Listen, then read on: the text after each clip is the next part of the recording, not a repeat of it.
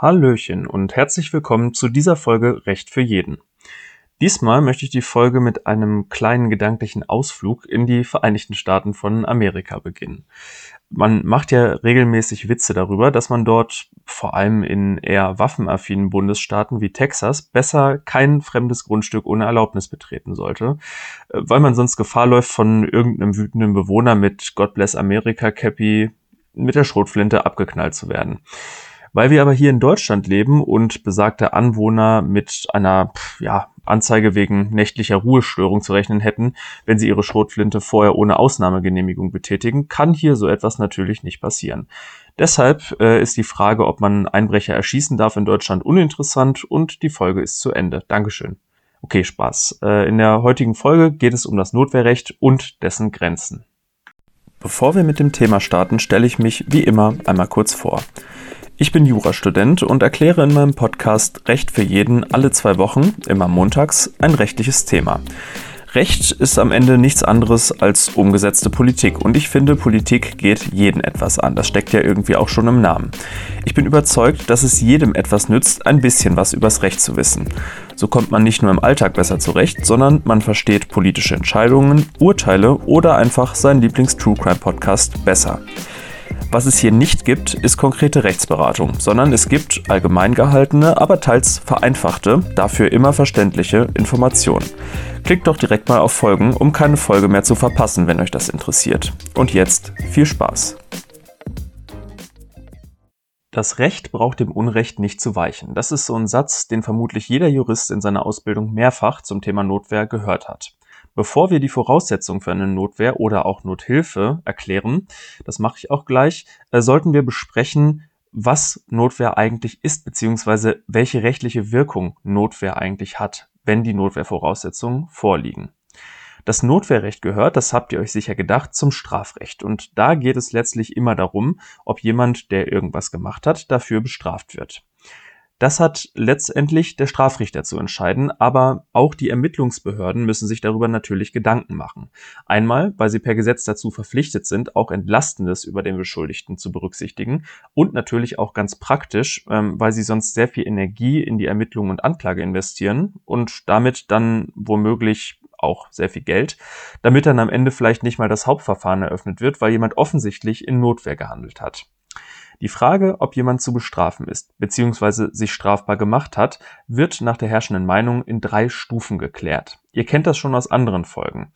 Erste Stufe ist die Tatbestandsmäßigkeit, zweite die Rechtswidrigkeit und die dritte die Schuld. Auf der Stufe der Tatbestandsmäßigkeit wird geklärt, ob jemand überhaupt etwas gemacht hat, was einen Straftatbestand verwirklicht. Sagen wir einfach mal, ich ziehe jemandem eine Bratpfanne über den Kopf und er fällt in Ohnmacht. Hier haben wir tatbestandsmäßig, das heißt auf dieser ersten Stufe, auf jeden Fall eine Körperverletzung. Vermutlich sogar eine gefährliche, aber auf dieses Detail kommt es nicht an. Wir sprechen jetzt einfach weiter von einer Körperverletzung. Soll derjenige jetzt bestraft werden? Wenn der Sachverhalt einfach nur so dasteht, wie ich ihn jetzt gerade geschildert habe, also A haut B die Bratpfanne auf den Kopf, dann würden die meisten jetzt sicher sagen ja. Und auch in der Klausur, wäre schön, wenn es so einfache Klausuren gäbe, wäre das wohl die richtige Antwort, denn mangels weiterer Informationen muss man davon ausgehen, dass er das einfach so gemacht hat und deshalb natürlich nicht durfte. Im echten Leben kann es jetzt genau so gelaufen sein, aber eben auch ganz anders. Was passiert nämlich, wenn B A mit einem Messer bedroht hat, bereits zum Stich ausgeholt hat und nun auf ihn zustürmt und ihn mit hoher Wahrscheinlichkeit auch tödlich treffen wird? Wenn A B jetzt K.O. schlägt, ändert sich nichts daran, dass der Tatbestand eine Körperverletzung erfüllt ist. Diese Körperverletzung könnte aber gerechtfertigt sein. Das heißt, Stufe 2, die Rechtswidrigkeit wäre zu verneinen. Das kann ich hier jetzt auch vorwegnehmen für unser kleines Beispiel, weil sich das eh jeder gedacht hat. Wenn der Sachverhalt so war wie geschildert, dann war das Notwehr von A. Jetzt wird Stufe 2 verneint, das heißt also, A wird nicht bestraft. Es gibt auch noch eine dritte Stufe, die Schuld. Die kann aus verschiedenen Gründen entfallen, zum Beispiel weil jemand, dazu habe ich ja schon mal eine Folge gemacht, nicht schuldfähig ist. Vielleicht einfach, weil er zu besoffen war oder auch wegen einer geistigen Behinderung. Wenn die dritte Stufe entfällt, wird derjenige, der etwas gemacht hat, ebenfalls nicht bestraft. Stufe 1 ist sozusagen, du hast etwas gemacht und ohne weitere Umstände ist das auch strafbar. Stufe 2 ist jetzt, es gibt keine solchen Umstände und deshalb ist dein Verhalten auch im konkreten Fall im Widerspruch zur Rechtsordnung. Und Stufe 3 ist letztendlich, ähm, dein Verhalten ist nicht nur im Widerspruch zur Rechtsordnung, sondern es ist dir auch persönlich vorwerfbar, dass du so gehandelt hast. Das sind sozusagen die drei Stufen nochmal auf Deutsch. Das Notwehrrecht, über das wir heute ja sprechen, betrifft Stufe 2, also die Rechtswidrigkeit. Liegt Notwehr vor, ist eine Tat nicht rechtswidrig. Sie ist also nicht strafbar und steht auch nicht im Widerspruch zur Rechtsordnung, sondern es ist ja quasi in Ordnung, so gehandelt zu haben. Das ist ein wichtiger Unterschied zu Stufe 3, wo man wohl dann eben sagen würde, äh, nein, das war nicht in Ordnung, aber du kannst nichts dafür, dass du das gemacht hast. Aber war trotzdem scheiße. So ungefähr kann man das, denke ich, ausdrücken. So. Und nachdem wir das geklärt haben, können wir uns jetzt fragen, was die Voraussetzungen für eine Notwehr sind. Wer das Notwehrrecht im Gesetz sucht, das steht in Paragraph 32 StGB, also des Strafgesetzbuchs. Ich spare mir in Zukunft aber das Vorlesen von Normen, außer es ist für eine Erklärung wirklich unentbehrlich, weil ich denke, dass es sonst das Zuhören doch etwas schwieriger macht und in der Regel auch nicht so viel bringt. Was man als erstes braucht, um Notwehr zu üben, ist die sogenannte Notwehrlage. Soweit logisch. Egal wie rechtskonform man sich in seinem Kopf verhält, wenn es überhaupt keinen Grund gibt, Notwehr zu üben, dann ist das eben auch keine Notwehr. Bestraft wird man übrigens trotzdem nicht unbedingt. Äh, diese Figur nennt sich Erlaubnistatbestandsirrtum, aber darüber brauchen wir jetzt nicht zu sprechen. Also bestraft wird man vielleicht nicht, obwohl keine Notwehrlage vorlag. So habe ich das gemeint. Naja, also eine solche Notwehrlage liegt vor, wenn ein gegenwärtiger rechtswidriger Angriff stattfindet. Das müssen wir jetzt nochmal ein bisschen weiter zerlegen, um es zu verstehen, aber das ist auch nicht wirklich schwer, keine Angst. Erstmal zum Thema Angriff. Von einem Angriff spricht man, wenn durch menschliches Verhalten, das ist wichtig, also nicht irgendwie durch Naturkatastrophen oder vielleicht Zufälle wie umstürzende Bäume, rechtlich geschützte Interessen bedroht werden. Solche rechtlich geschützten Interessen sind in erster Linie die Rechtsgüter, die das StGB selbst in seinen anderen Paragraphen schützt, also zum Beispiel das Leben oder die Gesundheit. In unserem Bratpfannenbeispiel bedroht menschliches Verhalten, nämlich das mit gezücktem Messer auf A zurennen, das B da gerade macht, das rechtlich geschützte Interesse des A nicht verletzt oder gar getötet zu werden. Ein Angriff ist da. Ein interessantes Zwischengebilde ist übrigens der Angriff von Tieren. Das ist natürlich erstmal kein menschliches Verhalten, sondern eben tierisches. Es ist aber menschliches Verhalten, wenn man Tiere aufhetzt. Also zum Beispiel, wenn man zu seinem Rottweiler Fass sagt. Nur mal so als Randbemerkung. Gegenwärtig ist der Angriff, wenn er unmittelbar bevorsteht, gerade stattfindet oder noch andauert. Das ist im Einzelfall oft tatsächlich ein ziemlich heikler Punkt, aber wir machen es uns gerade mal leicht und bleiben beim Bratpfannenbeispiel. Der Angriff steht unmittelbar bevor und dazu sage ich jetzt nichts weiter, weil das einfach nicht besonders spannend wäre. Rechtswidrig muss der Angriff auch noch sein. Und das ist jetzt ganz wichtig. Deshalb ist es nämlich wichtig, sich klarzumachen, warum jemand für eine Handlung nicht bestraft wird. Sagt man, dass sein Verhalten im Einklang mit der Rechtsordnung steht, also gerechtfertigt ist, dann ist seine Handlung, auch wenn sie eigentlich einen Angriff darstellt, nicht rechtswidrig. Wenn seine Handlung aber rechtswidrig ist und er nur deshalb nicht bestraft wird, weil er zum Beispiel aufgrund einer geistigen Behinderung nicht erkennt, was er tut, so liegt in seinem Handeln trotzdem ein rechtswidriger Angriff. Denn er ist ja nur schuldlos, nicht aber gerechtfertigt.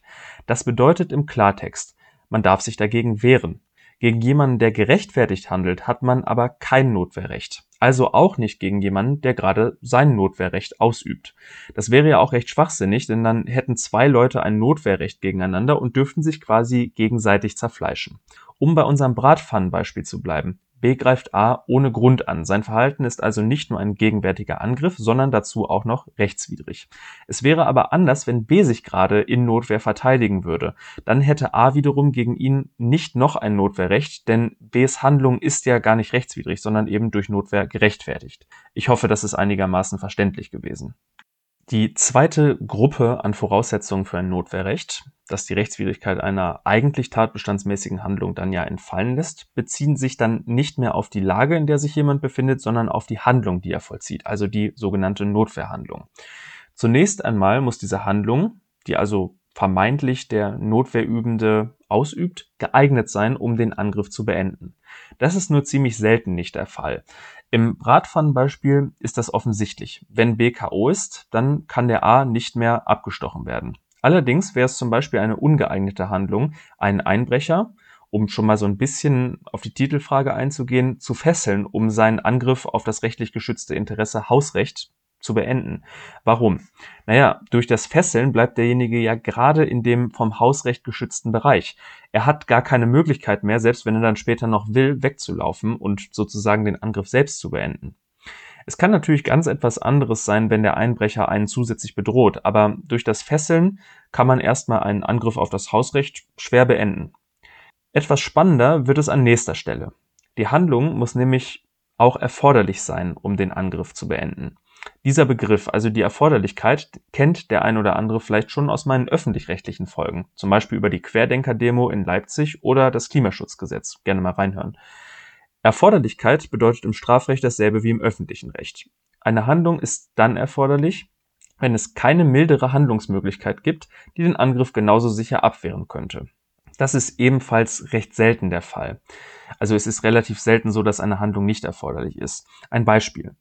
Wenn jemand mich bedroht und bereits zum Schlag mit der Faust ausholt, kann ich überlegen, was ich mache. Ich könnte erstmal weglaufen, mich ducken oder so.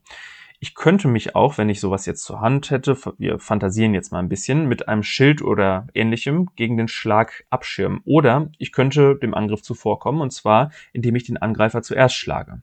Wenn ich jetzt die Wahl habe, das mit der blanken Faust zu machen oder zufällig meinen Baseballschläger dabei habe, dann kann man sich jetzt insgesamt fragen, welche der ganzen Handlungen oder Handlungsalternativen, die ich gerade aufgezählt habe, denn jetzt die erforderliche ist.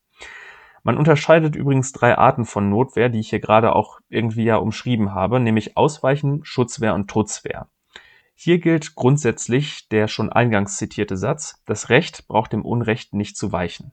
Ich kann sofort und ohne Vorwarnung Trutzwehr üben, grundsätzlich. Das heißt sozusagen nach dem Motto handeln, Angriff ist die beste Verteidigung. Was anderes kann zwar gelten, wenn man zum Beispiel den Angreifer vorher provoziert hat, nur damit er einen dann angreift und man dann vermeintlich ungestraft in Notwehr dem anderen die Fresse polieren darf. Im Normalfall ist das aber wie gesagt uneingeschränkt möglich. Das ist auch schlüssig, wenn wir uns nochmal die Definition der Erforderlichkeit vor Augen rufen. Die mildeste Handlung unter mehreren, die den Angriff mit gleich hoher Wahrscheinlichkeit beendet, die muss es sein. Renne ich jetzt vor meinem Angreifer weg, dann greift er mich ziemlich sicher immer noch an. Das heißt, er rennt mir einfach hinterher und tritt mich dann. Schirme ich mich bloß ab, dann kann es gut sein, dass er einfach ein zweites oder drittes Mal zuschlägt. Schlage ich ihn hingegen K.O., dann ist es sicher, dass er mich erstmal in Ruhe lässt. Das heißt, der Angriff ist dann zu Ende. Und hierbei muss ich mich gerade als ungeübter Kämpfer auch nicht auf meine schwächliche Kinderfaust verlassen, sondern ich darf zum besten Gegenstand greifen, der mir gerade zur Hand ist. Und wenn das dann gerade eben ein Basie ist oder eine Nagelkeule, dann nehme ich halt die. Zumindest wenn ich körperlich angegriffen werde, ist das dann nun mal die einzig sicher effektive Methode. Gut, die Handlung muss also geeignet und erforderlich sein. Das sind zwei Anforderungen, bei denen man, wie gesagt, erstaunlich selten rausfliegt. Ein häufiger Irrtum ist jetzt, dass Notwehrhandlungen zudem noch verhältnismäßig sein müssen. Das heißt, dass eine Abwägung stattfinden muss zwischen verteidigtem und zur Verteidigung beschädigtem Rechtsgut und da sozusagen ein Verhältnis gewahrt bleiben müsse. Um es mal mit den Worten und auch der Stimme eines Repetitors von mir, allerdings im öffentlichen Recht zu sagen, das stimmt nicht. Zumindest nicht so, wie ich das gerade beschrieben habe und wie man das eben häufig annimmt. Es gibt nämlich noch einen Punkt, der die Notwehrhandlung einschränkt und das ist die sogenannte Gebotenheit. Eben Nichtverhältnismäßigkeit. Auch dort wird zwar eine Art Abwägung vorgenommen, aber sozusagen mit einem großen Vertrauensvorschuss in Richtung desjenigen, der sich verteidigt. Die Gebotenheit ist nur in bestimmten Fallgruppen einschlägig. Die Literatur und Rechtsprechung haben da eben verschiedene Sachen entwickelt. Ein Beispiel wäre zum Beispiel die sogenannte Unfugabwehr. Das heißt eine Verteidigung gegen absolute Bagatellen, zum Beispiel Blenden mit sehr hellem Licht oder unangenehmes Antippen oder halt Anpusten. Wobei seit Corona könnten wir über das letzte vielleicht mal nachdenken, aber naja, ihr wisst, worum es geht. Ein weiterer Fall wäre zum Beispiel der Angriff erkennbar Schuldloser, das heißt zum Beispiel von Kindern, geistig Behinderten oder schwer Alkoholisierten. Hier muss man auch erstmal versuchen, auszuweichen oder sich zu schützen, bevor man zulangt, zumindest wenn das möglich ist. Es ist natürlich nicht der Fall, wenn ein total besoffener 2x2 Meter Hooligan auf einen zuspringt und sich gleich auf einen draufsetzen will. Dann ist Wegrennen vielleicht offensichtlich zwecklos, wenn der sehr schnell ist und das muss man dann eben auch nicht machen. Es gibt hier noch viele weitere Fallgruppen, einige davon sind auch nicht ganz unumstritten, aber die wichtigste für normale Fälle ist das krasse oder unerträgliche Missverhältnis zwischen geschütztem und verletztem Rechtsgut. Das ist also eigentlich schon die Abwägung, die ich ja gerade angesprochen habe und von der ich behauptet habe, sie fände nicht statt, aber eben mit einem Unterschied im Maßstab. Das verteidigte Rechtsgut darf dem Verletzten deutlich unterlegen sein. Also ich darf auch jemandem eine knallen, der gerade nur in Anführungsstrichen zum Beispiel mein Auto zerkratzt, also eigentlich nur Sachwerte beschädigt. Aber es darf eben kein unerträgliches Missverhältnis geben. Das ist natürlich mal wieder juristische Schwammigkeit und eine Einzelfallfrage, aber ich gebe euch erstmal das Lehrbuchbeispiel für ein solches Missverhältnis.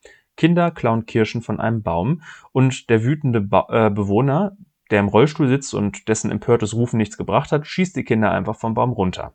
Wir kommen auf diesen Punkt auch gleich nochmal zurück, wenn wir über die Frage im Titel sprechen. Zuletzt muss dann derjenige, der die Notwehr übt, nach herrschender Meinung auch mit Verteidigungswillen als zumindest Teil seiner Motivation handeln. Das ist natürlich ein Punkt, der vor Gericht wohl fast nie anders bewiesen werden kann, außer der Angeklagte verhält sich wirklich sehr dämlich. Aber mal akademisch als Beispiel, wenn ich zum Beispiel mein Auto über alles hasse und eigentlich total froh bin, dass das endlich mal jemand zerkratzt und demjenigen, der das macht, nur deshalb eine Knalle, weil andere Menschen das Einzige sind, was ich noch mehr hasse als meine alte Schrottkarre, dann fehlt mir eben dieser Verteidigungswille. Damit haben wir alle Voraussetzungen einmal aufgezählt. Und jetzt können wir zum krönenden Abschluss einmal alle Voraussetzungen knapp nennen und prüfen, wie es jetzt mit unserem Einbrecher aussieht. Das heißt, ob wir hier bald vermeintlich texanische Verhältnisse bekommen, nachdem natürlich ganz viele Leute meinen Podcast gehört haben. Wir bräuchten zunächst mal eine Notwehrlage, das heißt den besagten gegenwärtigen rechtswidrigen Angriff. Hier machen wir es jetzt mal nicht komplizierter, als es ist. Der Einbrecher verletzt unser Hausrecht und zwar gegenwärtig und auch ohne Rechtfertigung. Das heißt, es besteht eine Notwehrlage. Da müssen wir nicht lange drüber reden. Die Notwehrhandlung, das heißt also in unserem Fall, dem Einbrecher eine Ladung Schrot in die Brust knallen, müsste jetzt noch geeignet, erforderlich und geboten sein, damit sie eben wirklich eine Notwehrhandlung ist. Bereits bei der Geeignetheit können wir erstmal nachdenken. Angenommen, wir erwischen den Einbrecher. Gehen wir jetzt mal weiter davon aus, er fällt tot um, dann war unsere Handlung geeignet, um den Angriff zu beenden oder nicht. Er liegt dann ja irgendwie immer noch auf unserem Grundstück beziehungsweise unserem umfriedeten Besitztum. Inwiefern beendet das jetzt also seinen Angriff? Das ist gar nicht so leicht zu beantworten, aber man wird wohl sagen können, dass der Angriff ja nicht darin besteht, dass sich ein fremder Körper auf unserem eigenen Grundstück befindet. Sonst wäre es ja auch Hausfriedensbruch, eine Leiche über einen Zaun auf ein fremdes Grundstück zu werfen, sondern eher darin, dass sich eine Person, also ein lebendiger Mensch und nicht nur dessen Fleisch auf dem Grundstück befindet. In dem Moment, in dem ich diesen Menschen nun die Lichter ausknipse, ist er ja nur noch ein fleischlicher Überrest und er kann nicht mehr angreifen, denn ein Angriff setzt ja menschliches Verhalten voraus, haben wir in der Definition gerade gehört, und eine Leiche kann sich nicht verhalten und schon mal nicht menschlich, hoffe ich jedenfalls. Ich würde deshalb sagen, dass man durchaus von einer Eignung sprechen kann, äh, ganz anders aber zum Beispiel, wenn man dem Einbrecher nur in den Fuß schießt, denn dann bleibt er erst recht auf dem Grundstück. Es könnte dann zwar andere Rechtfertigungsgründe geben, aber das wollen wir in dieser Folge nicht vertiefen. Bei der Erforderlichkeit habe ich ja gerade eigentlich gesagt, dass man erstmal sehr viele Mittel nehmen darf, denn meist ist ja das schärfste Mittel, das man hat, auch das effektivste. Und dann darf man es auch nehmen. Wie ist es jetzt aber mit einer Schusswaffe? Was ich nämlich vorhin nicht erwähnt habe, ist, dass es gerade hier von der Rechtsprechung entwickelt eine Stufenabfolge gibt, weil Schusswaffen eben besonders gefährlich sind. Man muss zuerst mal warnen, beziehungsweise einen Warnschuss abgeben, dann nicht tödlich zielen und schießen und darf erst in letzter Konsequenz den tödlichen Schuss abgeben. Das gilt allerdings natürlich wiederum nicht uneingeschränkt. Stürmt etwa der uns bereits bekannte 2x2 Meter Hooligan auf mich zu und erreicht mich in zwei Sekunden. Dann brauche ich mich nicht mit heiserer Stimme anfangen, äh, ich habe eine Waffe, Waff, dann bin ich schon tot, bevor ich zerquetscht werde. Also, nee. Gerade ein ungeübter Schütze muss, wenn er nur noch einen Versuch hat sozusagen und nicht ein zweites Mal schießen darf oder können wird, auch nicht unter Inkaufnahme einer Verletzung oder des Todes auf Krampf versuchen, einen nicht tödlichen Schuss abzugeben. Er darf dann einfach draufhalten. Die Zeit zum Nachdenken hat er dann ja in der Regel nicht. Es ist übrigens auch für die Notwehr egal, ob man eine Waffe haben darf oder nicht. Das ist eine Frage für Straftaten nach dem Waffengesetz, aber für die Notwehr an sich wirkt sich das überhaupt nicht aus, ob man jetzt die Waffe haben durfte oder nicht. Bezüglich des Einbrechers kommt es jetzt also darauf an, wie viel Zeit habe ich. Und wir sprechen ja jetzt hier erstmal nur über den Einbruch, also die Verletzung des Hausrechts und nicht darüber, warum der Einbrecher womöglich einbricht. Auch wenn das jetzt ein bisschen unrealistisch ist. Angenommen, der kommt einfach nur ins Haus und steht da. Dann reicht es ja vermutlich, ihn mit der Waffe zu bedrohen oder danach, wenn er darauf jetzt warum auch immer nicht eingeht, wie gesagt, sehr unrealistisch, vielleicht erstmal einen nicht tödlichen Schuss, zum Beispiel Streifschuss abzugeben, damit er endlich die Flucht ergreift. So ein bisschen wie ein Kind, was erstmal auf die Herdplatte packen muss, um dann zu checken, oh, ich sollte das jetzt wirklich lassen. Aber sagen wir einfach mal, er macht alles das jetzt nicht. Er bleibt einfach eisern stehen, auch nach dem Streifschuss. Und ich habe überhaupt keine Möglichkeit, den vom Grundstück zu bekommen, weil er viel stärker ist als ich. Und man kann ihn jetzt auch nicht irgendwie fixieren, um ihn dann vom Grundstück zu schleifen, zumindest nicht ohne eigene Verletzung zu riskieren, denn der wehrt sich ganz militant, er will nämlich unbedingt auf dem eigenen Grundstück stehen, und aber auch sonst nichts machen. Dann würde ich trotzdem sagen, dürfte man ihn in letzter Konsequenz, von dem Gesichtspunkt der Erforderlichkeit her erstmal, äh, abschießen. Es gibt dann ja einfach kein milderes Mittel, um ihn vom Grundstück zu bekommen und damit den Angriff zu beenden. Jetzt muss man ja einmal sagen, hierüber werden jetzt sicherlich viele Leute streiten wollen. Denn vor allem die geschilderte Situation ist ja total unrealistisch. Normalerweise wird der Einbrecher irgendetwas auf dem Grundstück wollen. Also zum Beispiel was klauen. Und dann ist neben meinem Hausrecht ja auch mein Gewahrsam an meinen Gegenständen in Gefahr. Oder vielleicht sogar irgendwas mit mir anstellen lässt sich der Einbrecher nicht beirren, mein Zeug zu klauen zum Beispiel, und auch von Warnschüssen oder sogar von einem Streifschuss überhaupt nicht abbringen von seinem Vorhaben, beziehungsweise er hat die Sache schon und will unbedingt jetzt mit meiner Sache wegrennen, dann wäre es auf jeden Fall erforderlich, ihm in letzter Konsequenz zumindest mal die Beine wegzuschießen oder, wenn er danach jetzt mit seinem Jetpack, das hat er natürlich dabei, weiterfliegen will, ihn zu töten. Ihr seht aber schon, es gibt keine wirklich realistische Situation, in der eine Tötung erforderlich wäre. Außer natürlich, der Einbrecher greift einen zusätzlich an. Das heißt, man ist körperlich in Gefahr. Denn nur dann kommt es letztlich zu dieser Zeitdrucksituation, in der man sich, ähm, ja, eventuell nicht auf dieses kampfunfähig Schießen verweisen lassen muss. Bei allem, was wir gerade gesagt haben, kommt es übrigens nicht darauf an, wie viel Angst wir vor unserem Einbrecher haben und was wir denken, dass er uns vielleicht noch antun wird. Das ist zwar, falls dann irgendwie keine Notwehr vorliegen würde, sicher wichtig für das Strafmaß. Und es kann auch dazu führen, dass man gar nicht erst strafbar ist. Äh, wenn man zum Beispiel von einem unmittelbar bevorstehenden Angriff auf das eigene Leben ausgeht, dann handelt man vielleicht in einem gerade schon angesprochenen Erlaubnistatbestandsirrtum. Aber das hat mit eigentlicher Notwehr nichts mehr zu tun, sondern wirkt nach herrschender Meinung nur entschuldigend und eben nicht rechtfertigend. Ist Stoff für eine andere Folge.